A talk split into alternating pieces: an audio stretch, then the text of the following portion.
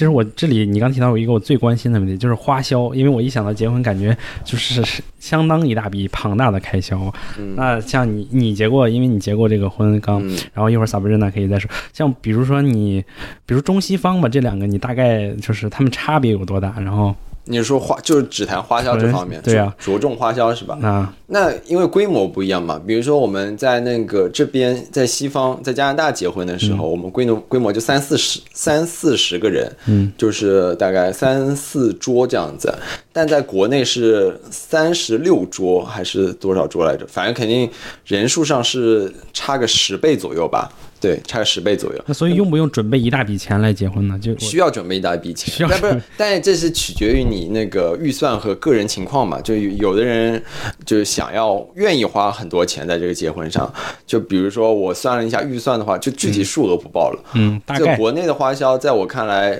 和我们这边相比的话，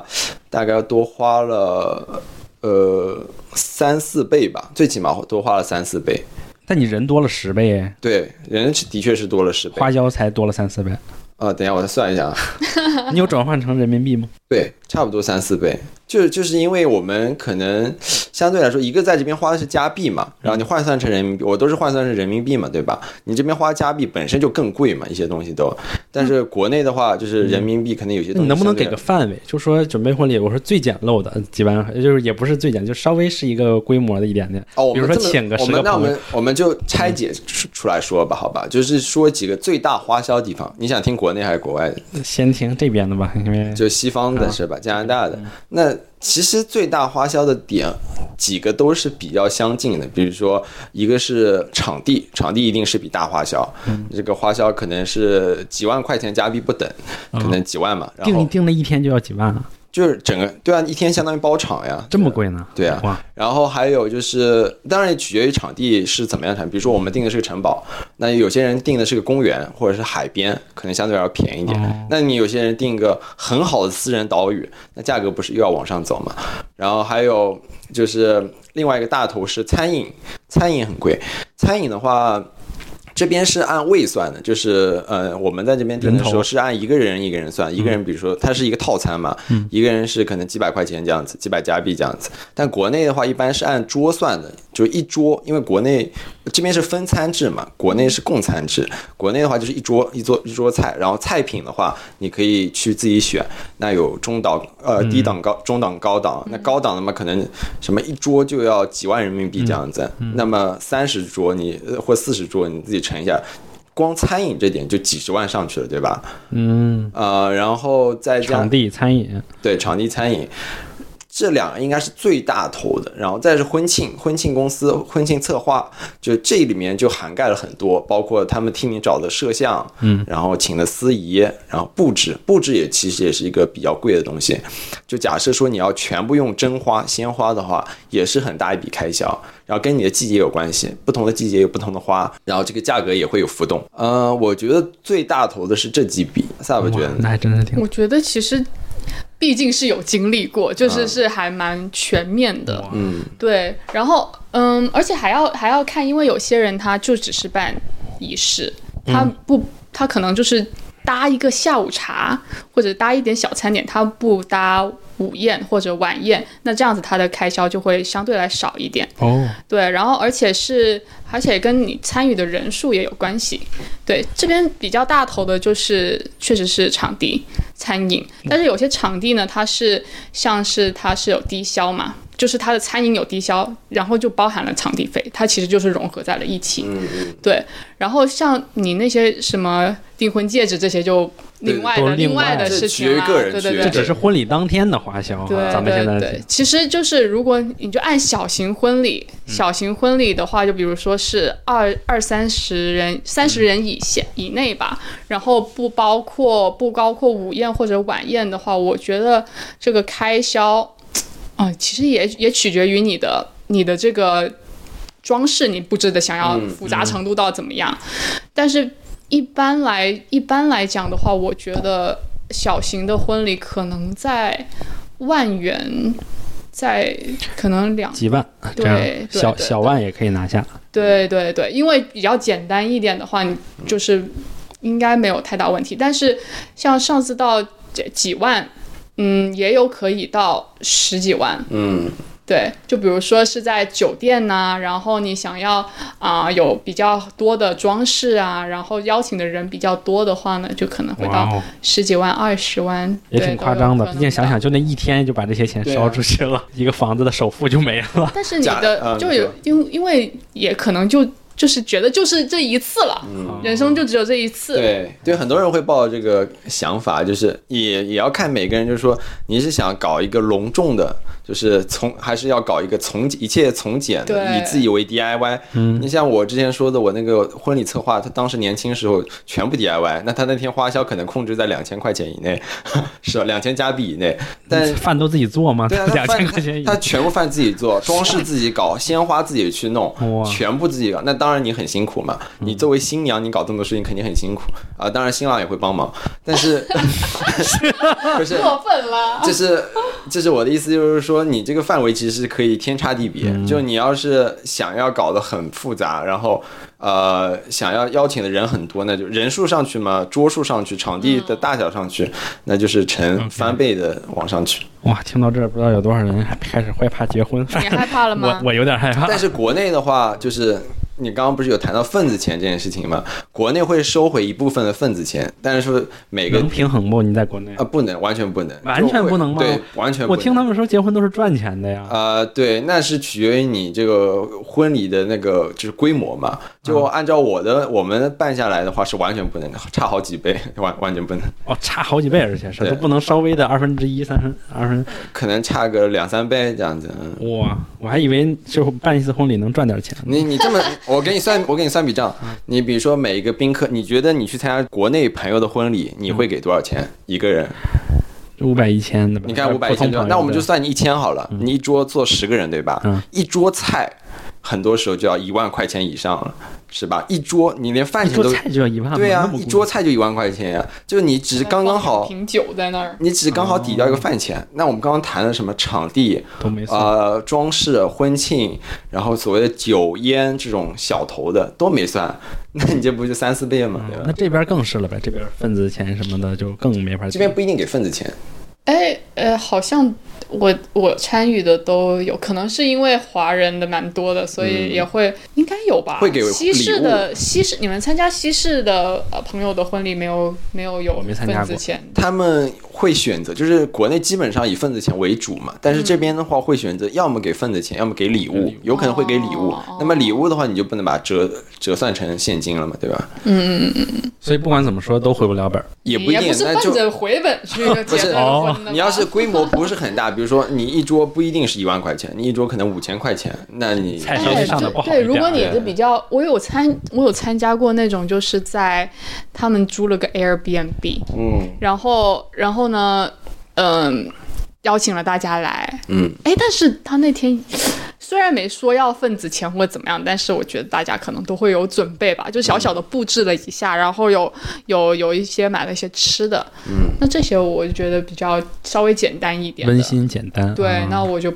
这个回本这件事情对也不能这么聊了啊。但但是还有一个原因，就是因为其实婚礼这件事情，中国一直下来，就是我感觉啊，有个原因是因为中国古代的金融系统没有外国发达，外国很早就会出现各种什么私募啊、金融啊这种东西。嗯，但国内以前我感觉募集大量资金，很多时候要么就是靠所谓的同乡或者是同族、宗族这个东西。然后要么就是婚礼这件事情，婚礼实际上是一个有古代我觉得是一个巨资的一件事情，就是大家就是是一种形式。或或者是婚礼，或者是别的那种或者国内其实像生病了，大家也会对大家就是人都会帮忙。以以前就是乡里乡亲的，大家请很多人过来，然后大家每个人出一筹。对出一点钱，然后大家就聚聚集一笔钱，然后去办大事，什么进京赶赶考啊，或者上是什么学、结婚、人生造房子啊什么的，嗯，就我感觉这个跟以前就是中国的古代的那些系统也有一些关系。就跟经济可能有关系。嗯就大家自己家办不了的时候，那只能是整个家族来一起帮你。对但当比如说发达国家人均的这个 GDP 收入上去了之后，可能就不太需要大家。而且他们可能会会有贷款这种东西，他们可以去借钱，是吧？就是有渠道，一些金融渠道可以去贷款借钱。结婚，贷款结婚可以吗？他他不认识。贷款，你贷款，对你贷款，你有这个收入证明或者怎么样子的话，你也贷款都可？以、啊。我也可以贷款结婚呢。应该可以我我我听说国内是有些人贷款结婚的。嗯哇，就是嗯，还是要办这个仪式，即便贷，即便借钱。对，这个就还是取决于，比如说像我让我自己去考虑的话，我是一定不会借钱结婚的。就是结婚这个仪式要有，但是可以简单，可以复杂，对我来说不一定要就是就是搞得大张旗鼓的、锣鼓喧天的什么那种东西，不需要。嗯，但我觉得这里总感觉女方会不开心啊，就觉得你跟我结次婚。哎，哎这个就要比如说 Sub 以女生的视角，那那假如说 Sub 自己办婚礼，你想要复复杂还是从简？嗯，这说实话，如果是按我个人的角度来讲的话，我是希望是从简的，嗯，因为确实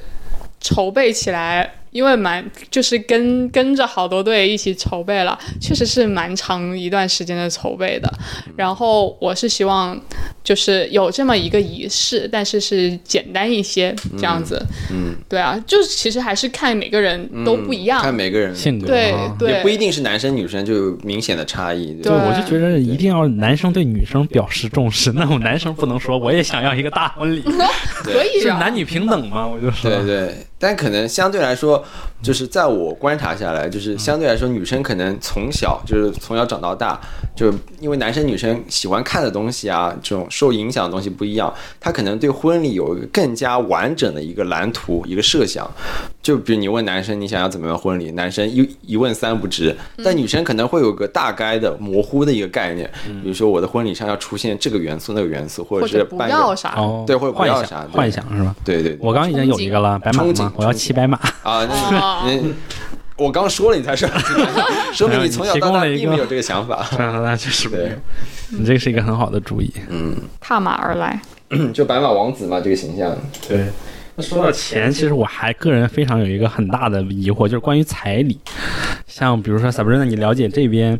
有没有彩礼的这种文化呢？这个彩礼，因为作为在这个行业里面的彩礼不关我们，就不过到我们这边，他们是对，所以其实按照经验来讲的话，应该是老胡更有，哦因为我之前还看到好多故事，说因为彩礼而谈崩的，就两个人可能谈了好多年，最后到结婚那步，然后因为彩礼，我就觉得很不可思议啊！这种对这个我我觉得就是西方的我不了解啊，但国内的在我看来就是有一个原因，就是因为曾经的重男轻女这个思想，就是可能国内有些比较传统的观念会觉得我生下来一个女儿，我把她养到大，这个女儿就嫁出去了，就跟我们家没关系了。那我从小养到大，我花了这么多钱，这么多精力，那我得收回些什么？然后我觉得就会产生彩礼这种东西，并且它需要，比如说，因为我们现在是独生子女嘛，但曾经古代可能是家里面有有女儿，有呃有男孩，然后这个男孩要结婚，那他钱哪里来？就是可能是通过把自己女儿嫁出去，收到一部分一份彩礼，然后把这个彩礼去用来男孩娶媳妇儿用。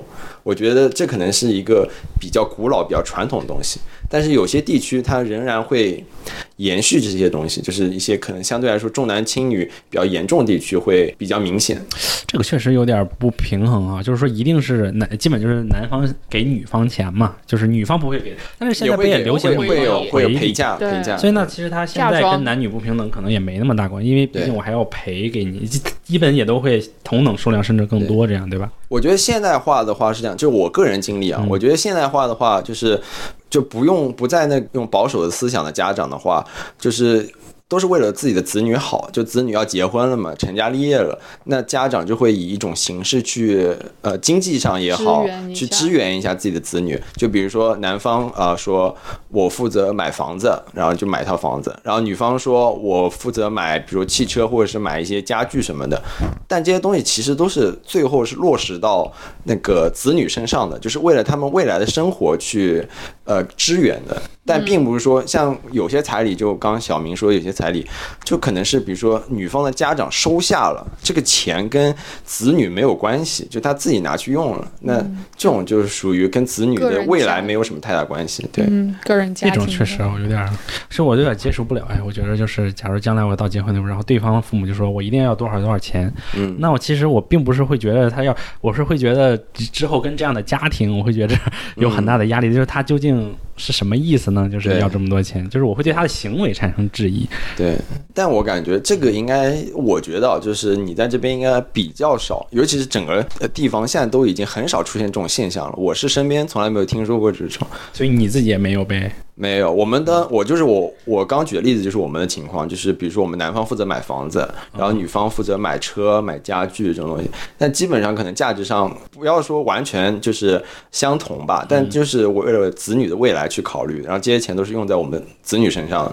所以我觉得完全没问题。就两方家庭都是两个人都能都能住到这种都能享受到的，也没有说不公平或者是，嗯，哇，这个你说这种文化上的东西跟钱扯上关系，真的就你 Sub 以前在国内有听说过身边的这种事情没有吧？应该有你们那个地区嗯，不太，我都是网上看到的，啊，对，而且我都是觉得网上，嗯。我觉得彩礼也有一部分是因为可能是家人家长想要留着养老或怎么样，啊因为女方嫁出去就会去到男方家庭那边，那就是父母身边就少了个女儿嘛，嗯，所以他们就少了一个可以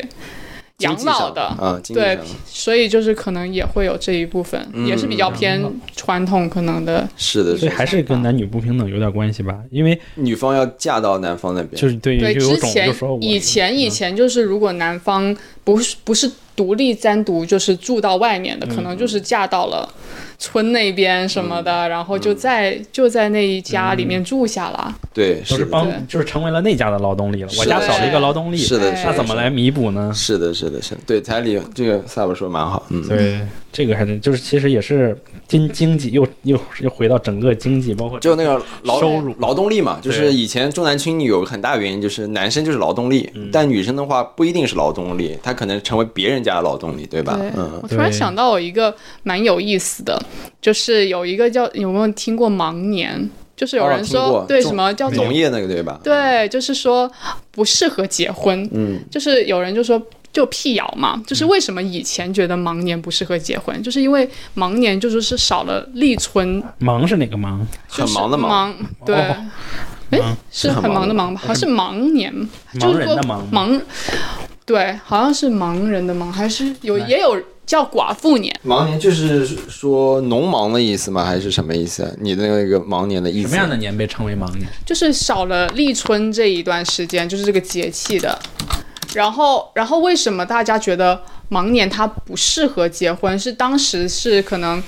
农农就是在再早之一早一点之前，没有现在发达这么发达的时候，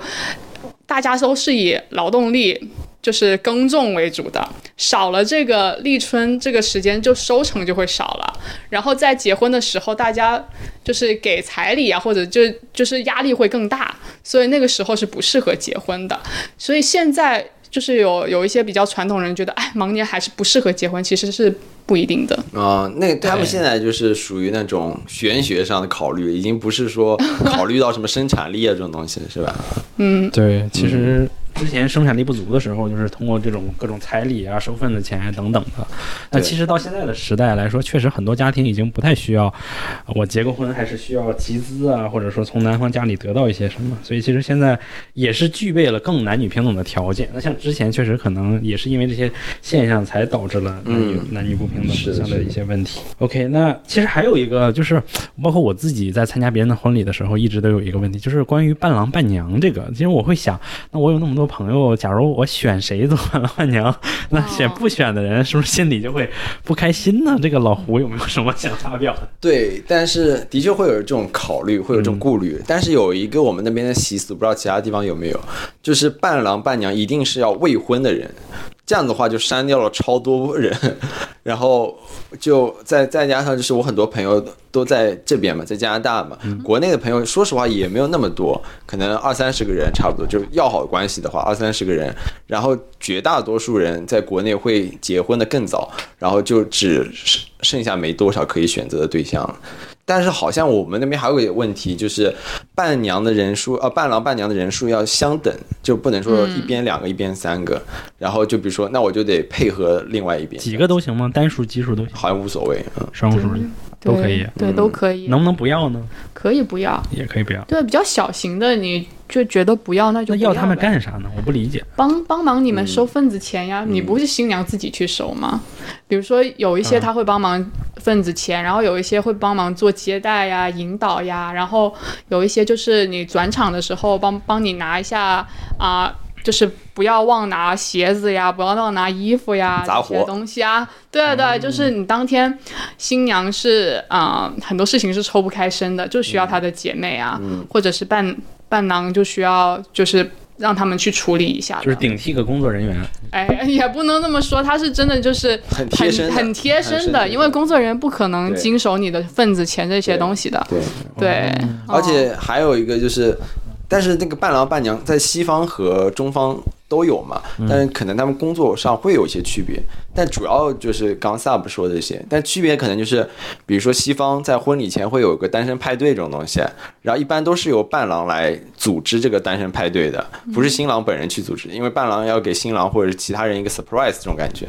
然后中方的话，伴郎伴娘比西方多出来的一个工作，就是在玩那些游戏，比如说去迎亲啊、拦门啊这些事情上，你要去做一些，有人是做所谓的做一些安排或者做一些牺牲，比如说要玩一个很出糗的游戏，什么，呃，伴郎可能就就勇敢的上了。去吧，皮卡丘。对，但是我但是这也取决于个人，就是你们要玩多激烈或者是什么程度的游戏，都是自己来抉择。但是伴这也是很多伴郎伴娘的一份工作，就是不是工作吧，就当天的一份职责。对，职责。哎，那像 Sabrina，就比如说，能不能就比如说男生选择自己的好朋友当伴娘呢？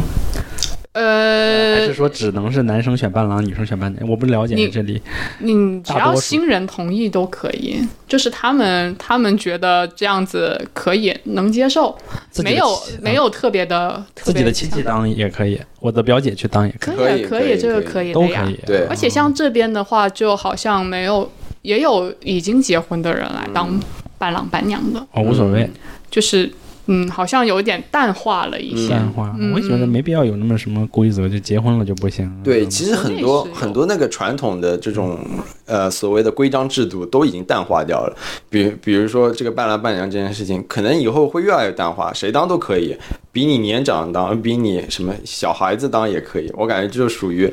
太小也不合适。以以新人自己的想法为主，那些规章制度可能就慢慢都淡化掉了。嗯，太小就花这个就对我还想到，就是我参加之前参加婚礼，就比如说我上一个参加的一个也是一个好朋友，然后呢，他们就有一个叫朋友上来拍照的环节。我当时觉得这个环节略微有点尴尬，就是因为你要有个排序，你知道吧？就是、啊就总有个先后。那像这种就是。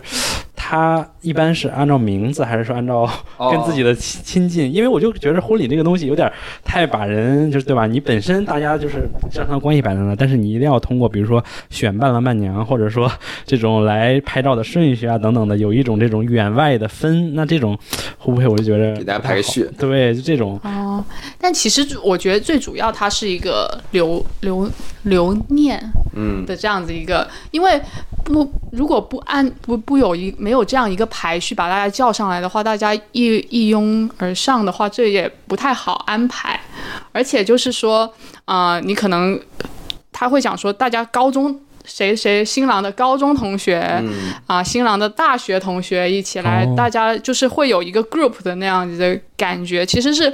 想要每一个人都照到。嗯，对，嗯，我觉得个好一点，就是说一下这帮人的身份，对，对，而不是就是生硬的，就是说对，吧？可能是谁的家庭怎么子，就是呃男方的家亲戚朋友一起来照张相，这样女方的亲戚朋友一起照张相。嗯是一个 group。对对对，呃，还你你当时在国内也拍了吗，老？对，我们就是按照 Sub 刚刚说的，我我我当时就是呃自己的朋友合照嘛，就是那些呃比如说亲戚啊，或者是我爸妈的朋友，我就没有找他们合照。我就是说啊，我们初中朋友，我说嗯、我差不多了，大家一起上去拍张照，然后大家上去拍张照。然后高中朋友大家一起上去拍张照，这样子就并没有嗯说什么大家一对一对上来或一个个上来拍照，但也也会出现吧。但我觉得让我就是我换换位思考，比如说我去参加别人婚礼，我去参加你的婚礼，别人的婚礼，嗯，他要是叫我，比如说第一对上去跟他合照，或第二对上去跟他合照，我并不会觉得心理上有什么觉得好像我的顺位比别人低的感觉，我是不会这么觉得。我好像也有看说有些，因为我之前有参加过国内的婚礼，他是他是直就是有入场的时候，入场的时候他就。就到场的时候，你就去跟那个新郎新娘拍照。你跟谁一起来的，就直接拍了。就对你就是正好你跟你的朋友啊一起来的，就跟他们拍照，然后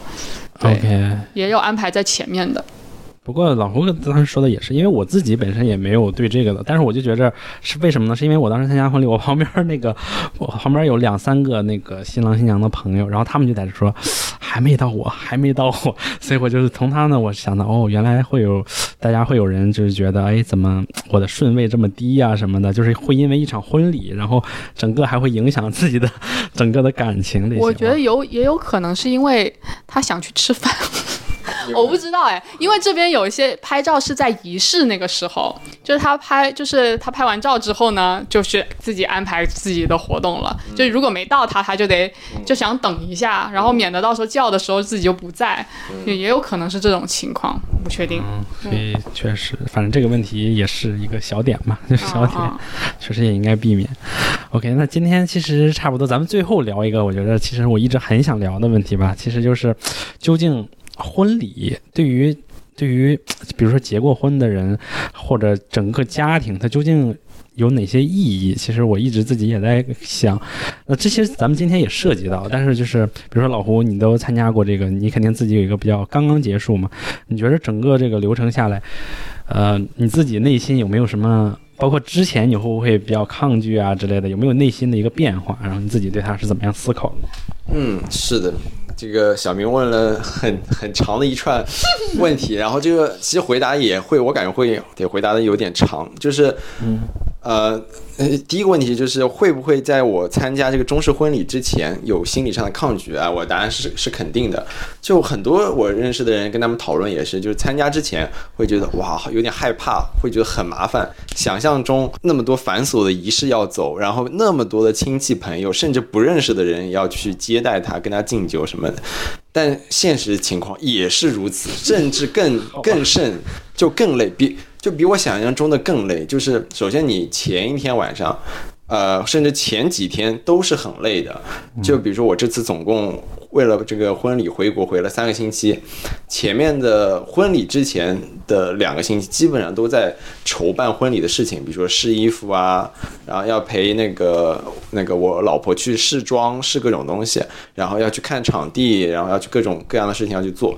这些细碎的工作已经耗尽了你的很多体力了。然后在虽然这已经在有爸妈帮忙的情况下了，那没有爸妈帮忙的中式婚礼我无法想象。然后当天就比我想象中的更累。首先你早上六点钟起床，然后你肯定是睡得不好的，甚至是你昨天晚上没睡。像我老婆昨天晚上那天晚上之前就没有睡着，因为等她忙完就已经很晚，因为那个晚上有很多事情嘛，比如说亲戚那天晚上到了，你要去接待他们，然后一起吃饭。然后回去还要一些准备工作什么的，然后早上又这么早起，你那天晚上可能甚至都没睡，然后从六点钟开始超负荷工作到晚上大概九十点钟、十点钟吧，婚宴全部结束，宾客全部送走，你都没有时间休息，基本上可能中途会给你抽空个十分钟、二十分钟让你歇一下啥的，但总之就是那天真的是超负荷，比上班累多了。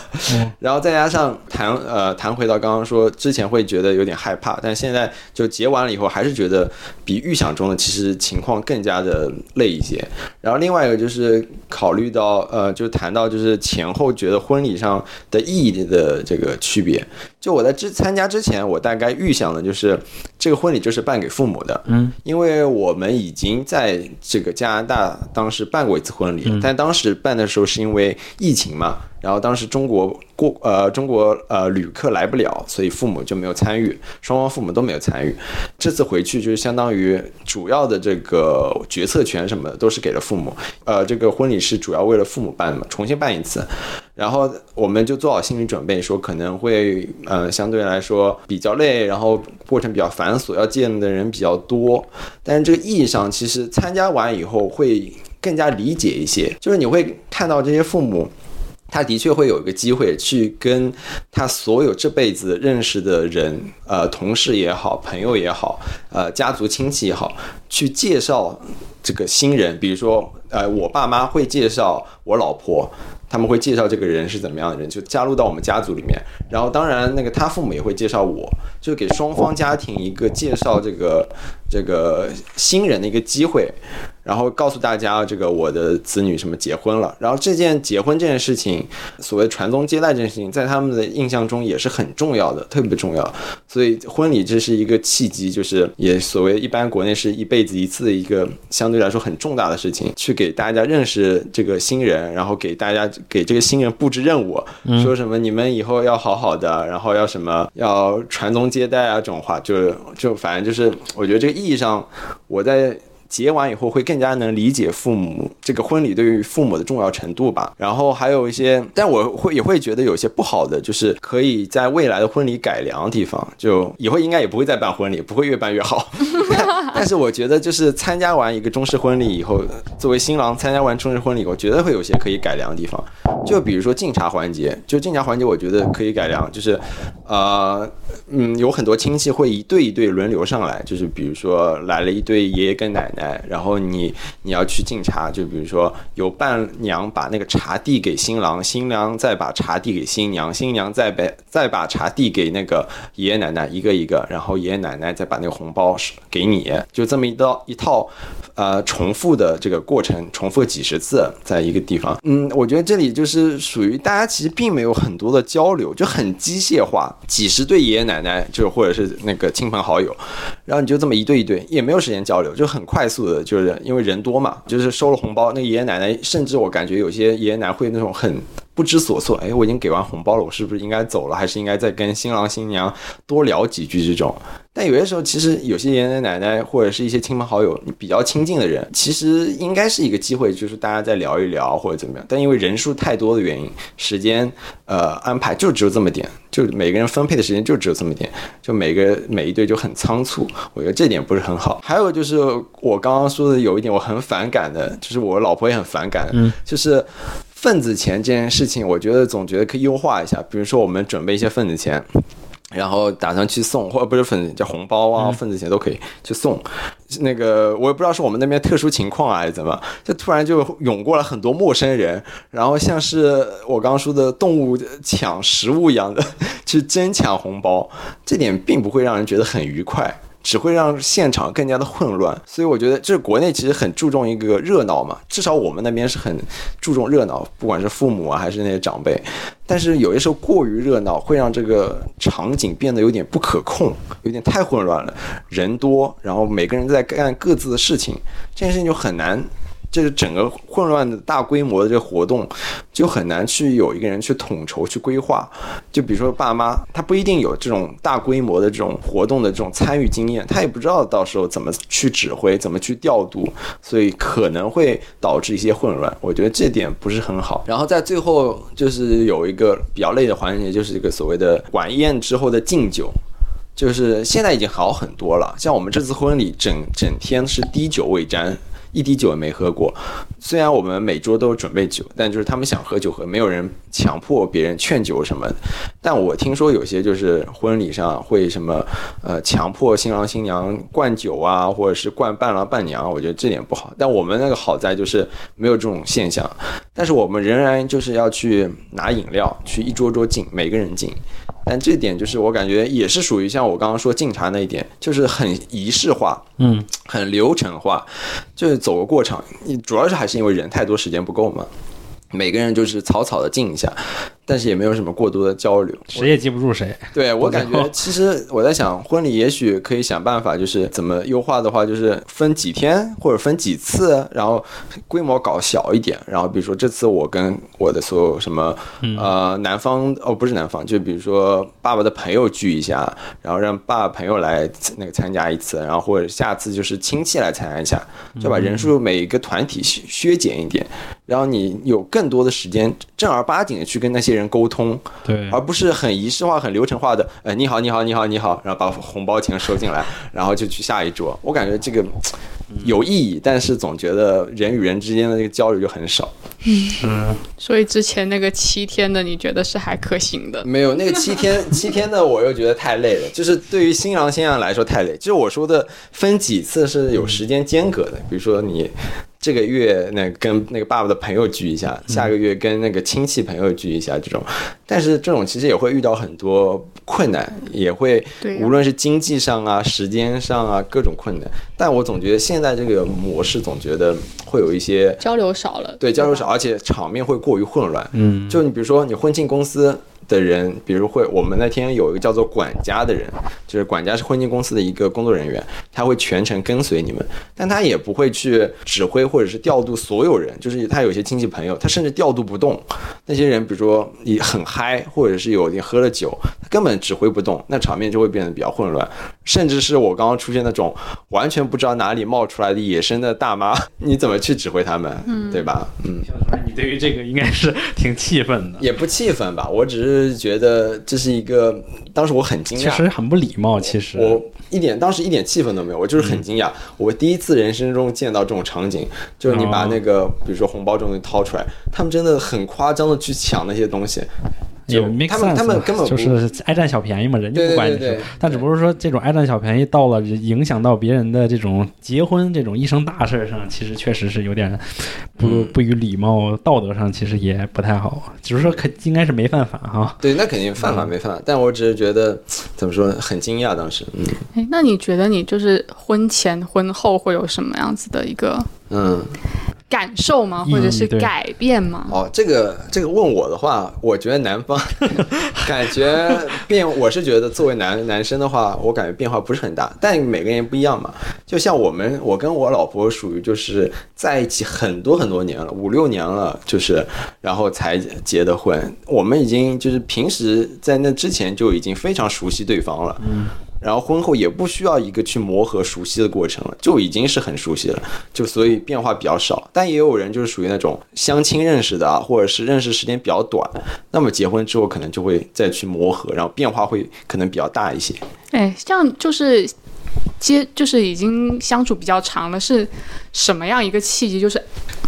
结婚了哎对啊，哎，就我们那每个人可能情况不同吧，我们的情况就是感觉，嗯、一个是岁数感觉上差不多到了，另外一个就是双方都觉得就是，呃，已经磨，就是相当于磨合已经磨合好了，就是你结婚之前就已经磨合好了，就不用担忧说婚后会出现因为磨合出现一些意外的情况，所以你就很放心的去做结婚这件事情。我我们是这么一个情况。某一刻，某一刻就是觉得，对哎就到差不多差不多了吧？是不是还是有一个人需要先有这个想法？啊、应该是的，应该会有人提出来，或者是让大家就商量一下嘛，然后觉得哦得有人提那没问题。因为好多人好像就两个人都不提那种。嗯，或者是有家庭会不会有一些什么对，助力或也也会。者之类的？我有一个同事，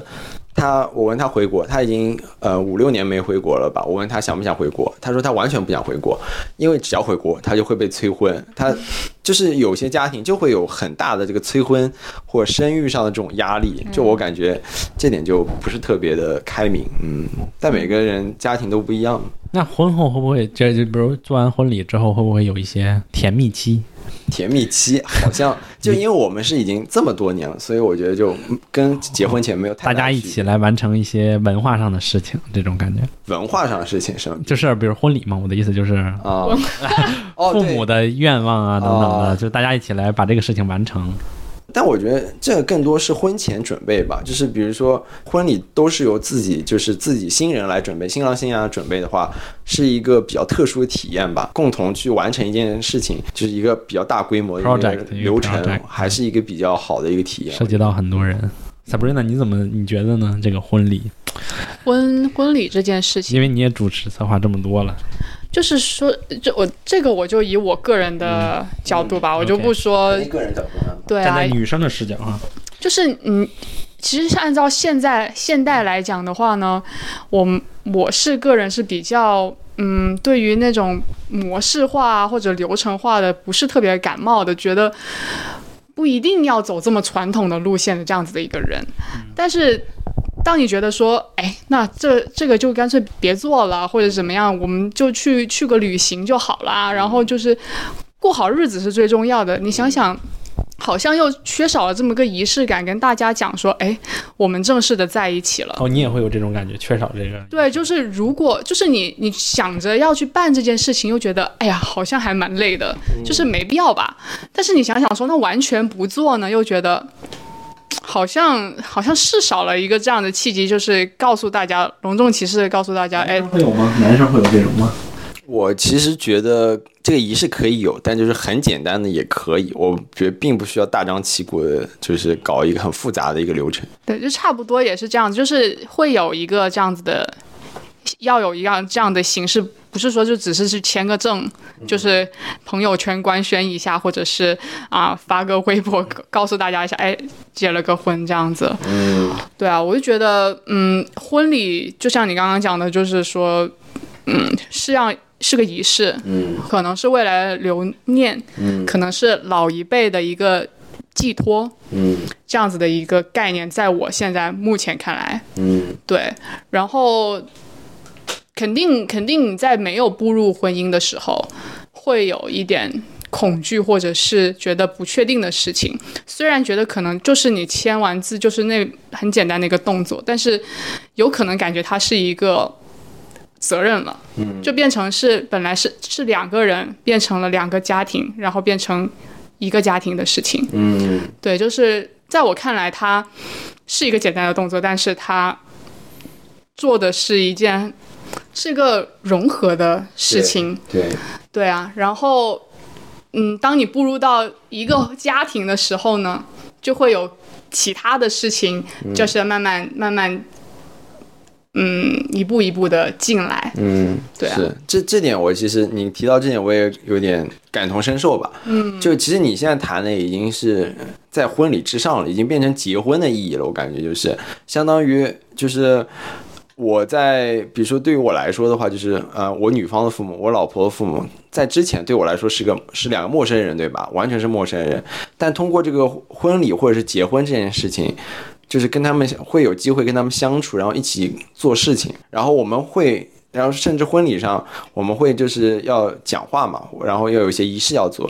那些仪式和和话语那些文字，就是的确会帮双方，就是我跟那个对方的父母，或者是我老婆跟我的父母进行这个怎么说？交流。交流，或者是互相认识吧，就更更加的认识对方，然后我会觉得哦。我真的感觉，就是曾经可能是几十天前，这两个人完全对我来说是陌生人，没有接触过，然后会感觉，哦，他们现在真的把我当他们家的一员了，或者是我们现在就就是一个家了，就变成你刚刚说的两个家庭，就现在变成一个家族了，就会这个仪式起到一个这么一个作用，我觉得。对，而且有些话可能他们也平常不会说，就是这个时候会跟你有这样子一个交代，对对对，样子的，就就是这个感觉。我要谈到 文化，就中国儒家文化，大家都是不善言辞，都很内敛那种害羞。然后大家会，比如说新郎新娘也好，父母也好，其他亲朋好友可能也好。呃，会在这个婚礼上通过这个契机、这个仪式，讲出一些真正的什么心里话，或者是那种相对来说你听上去平平常平常会羞于去讲的一些话，或者就是认真思考后讲的一些话，也是一个这个也也是一个正面的一个意义，对于这个仪式来说，嗯，就可以不大搞，嗯，可以不那么形式，但是觉得好像应该。不太能缺少，嗯，是我现在的这样的一个感觉，嗯，那我感觉还学到挺多，因为我之前可能真的就没有那么多感觉，但你们聊完之后，我发现他，我以前就会以为是一个很感性上的事情，这个东西，或者，但是现在确实感觉，包括呃，就是两个家庭啊一起做 project。然后这些更多的接触啊，因为正常谈恋爱可能不涉及这些要面对那么多亲朋好友的情况，正常可能就几个朋友啊这样的。但是其实真的要涉及到整个结婚的时候。其实也是一个对对方更多的一个了解，嗯，对，实际上也是有一个感情的。对，就是相当于你你跟那个他谈恋爱的时候，你只了解对方嘛，嗯，但结婚这件事情就相当于你会了解他这辈子，或者是甚至他爸妈这辈子认识的所有人，你会对他的背景有一个更加全面的认识，然后对方反过来也会对你有一个认识，对吧？对，就是你可能就是能够看到他父母，或者是可能大家交流的不多，但是可能父母双方你通过观察说对方的一些交往过的朋友啊，或怎么样，也可以大概的了解这个家庭是怎么样子的，所以也是有这一方面了。对，因为其实今天来的时候，我还带着另一个问题，就是我一直在想 common in law，因为这边其实是有 common in law 的这个法律规定，也就是说，基本上同居一年之后，然后你们就会被法律上认定成一种呃事事实上的夫妻关系。所以我之前也在想，那都有这种了，那为什么还要再办婚礼来，就是更加确定呢？但是今天我想聊这么多之后，我确实也感感觉那这个。也是和类似，它只是其实是在情侣关系之上的一种法律关系的绑定，但是确实它还没有真正涉及到两个家庭啊，然后互相的亲朋好友，就是它也距离婚礼确实还要差一层，它能代表的东西也仅仅只是在法律上保护一下各方的权益这样。嗯，而且这个我感觉跟中西方文化的确会有一些区别。就是中国，我觉得古代就是所谓农耕社会或者是人情社会，就是它更加就是人与人之间的这个联系更加稠密一些。就比如说我认识你，然后你的朋友就会对我感兴趣。但这边的话，感觉相大家就相对来说更加独立一点，就是人与人之间的关系。比如说我认识你，但我不一定要认识你的朋友，我只认识你也没关系。但国内大家会对你感兴趣，所以这个婚礼就会有更多的人、更大规模来参加。但我挺同意你刚才讲的那个改进的建议。其实你就是说，其实。还是要想清楚自己办那个婚礼究竟是为什么。假如说你想清楚，你就是说想跟两个家族的人就互相宣布一下、了解一下，那其实把流程该简化的简化，你不要不一不一定非得就按照他们告诉你的，就是说我们整个流程这样，你完全可以去掉一些本身时间很紧张嘛，那你就完全只针对于这一点，你就做好一件事情，而不是说我今天就要做十件事情，把这每个事情都要挤进去，而是应该挑选真正你自己的目的，然后把这个每个事情都做好，这样才是更有意义。对的，对的，就是要记得这是你的婚礼。嗯，是的，是的，是你的。对，或或者是你和你父母的。这些，这些，我我觉得很多家庭的父母在婚礼上的这个决策权或者话语权也很重嘛，所以其实也是他们的这个婚礼，他们也是主角。我的意思是，嗯，婚礼这东西确实本身就不是一个自私的事情，它是一个引爆进对方还有整个家庭。嗯。婚礼的意义，其实我觉得它和结婚的意义其实是两个。呃，可以说是两个问题吧。就，因为婚礼它象征着一种仪式，那你们两个人完全可以结婚，但是不办婚礼。但是其实结婚本身是一个更加法律上、行为上一个更重，比婚婚礼这个行为要更重的一个事情。所以其实我觉得婚结婚的意义对于很多人也是一直在思考，也很想去聊一下、探讨。萨博那你对这个有什么站在女生的视角？你觉得婚？就是结婚对于一个女生而言，你觉得它究竟意味着什么？就其实，嗯，婚礼的话，对于我来讲，它是一个形式上嘛。刚刚我们已经聊过了嘛。那像结婚，它其实就承载着说从一两个人变成两个，变成一个家庭嘛。就是从女生来讲的话，它其实也是一一个保障。怎么说呢？因为因为其实到到了某一个年龄，你如果要有传宗接代这样子一个想法的话呢，就确实是时候了。要再晚一点的话呢，可能就是会对你的身体或者是心理上会有一点负担。那如果你不去结婚，你遇到了这样某一个人，当你没有这样一个约束力的时候，你万一遇到的遇人不淑怎么办？嗯，对不对？或者是嗯。嗯，你没有这样一个法律的保障来 protect 保护你自己的话，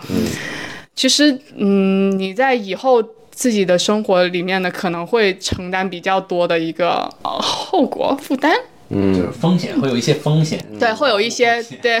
金融上。是是，对，会有一些风险，嗯，所以，但我又觉得这个也不是说完全，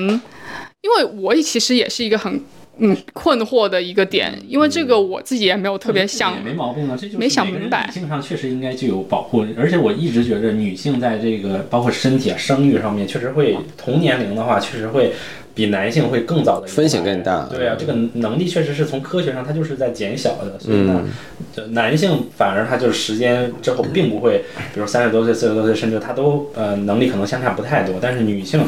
本身天生他就有这个，所以其实结婚可能也是也是在一种保护，本身天生有这个差异。那我通过有了这样一个法律上的一个约束来保证啊、这个整个的平等，其实相当于是给男方加了一个枷锁，是这样讲。给给双方一个契约，我觉得是契约。契约精就就是的确，结婚这件事情，你要查历史的话，会发现其实结婚这个，无论是法律上、文化上。宗教仪式上都是一直在变的，所以我们现在就婚礼或者是结婚的这个过程，还有这个法律的这个契约，都是符合我们现在这个这个现代这个呃生产力也好，或者是这个大家这个生活方式也好。但我觉得未来肯定会改变，有而且我发现有很多我这边的就是同事也好，朋友也好，就当地人啊，他们很多都是可能男方女方在一起二三十年了，但他们并没有去结婚，就并没有去做法律的这个流程，但他们已经就你问他，呃。嗯，今这次你旅游去跟谁去旅游？他要么说什么 partner，要么就或呃伴侣，要么说是朋友这种，呃不是朋友，男朋友女朋友这种，嗯，就他不会说是跟我的老公老婆去，就他们没有完成结婚这件事情。他们可能是财产独立，对，应该是那种财所谓的财产独立，然后就是两个人相对来说很自由，但是又非常的信任对方，觉得对方不会就是抛弃自己，或者是嗯，对，对，就我我也比较同意你们的观点，就是现代的这个婚呃结婚，感觉就是一个契约，通过契约法律契约的关系去保障双方的这个未来的生活嘛。但是也会有人，比如说我老婆就会觉得结婚可能是一种这个精神层面的爱情方面的一种升华也好，或者是往下一个阶段走也好，这种对对，也对，也可能是一个助力，就是推到你走走到下一个阶段。嗯就感觉很感动啊，就是你 向一个人求婚，对吧？那种就说明你对他真的是感情很深很深，对这对样的感觉。就从感情上，纯从感性上来说，因为其实从事实来说，但两个人可能已经在一起很久了，所以其实是得有一个更升华的一个东西。我就觉得从感情上啊，对对，就是而且会有很多人见证嘛。就一般你比如说求婚或者结婚，你会请很多你的这个身边的人来见证，然后这又是一个。不是法律上的保护，是另外一个另外一个方面的一个保护，就是保护你们双方的关系啊，或者是这种感觉。嗯，是 OK，那今天大家聊其实也聊的挺多的，我觉得还真的启发很多。就是之前因为我自己确实也没有经验，然后那我其实还一直很好奇，就是对于整个婚礼啊、婚姻，其实因为这个是每个人必经的嘛，就是你一定会。就无论你是这辈子结不结婚，但是你一定会有考虑某些时刻，对，你会一直在考虑这个问题。那作为这个人生必修的话题，其实我觉得今天的整个话题还呃主题是非常好，大家，然后包括整个我自己对他也会有一个新的认识，然后我们也是聊到了整个婚礼的前期选呃选择时间呀、整个流程，包括金钱上，还有整个文化上究竟意味着什么。然后我们其实也是表达，就是相当于是自己吧，因为我们也算是就是经验，其实我们整个整体还是经验不足的，对吧？然后大家也可以呃根据自己的想法，我们现在在呃 Podcast 啊还有 Apple Apple Cat Apple Podcast，Apple Podcast 都有这个都有这个呃胡言风语，所以也希望大家继续收听。好，谢谢，也感谢今天 Sam 能够，哎，谢谢谢谢邀请我来，啊，谢谢 Sam。然后还有谢谢老胡。嗯，我觉得今天小明主持的挺好的，Sub Sub 篡位成功了呀！好，谢谢谢谢，辛苦了辛苦了哎，。辛苦辛苦。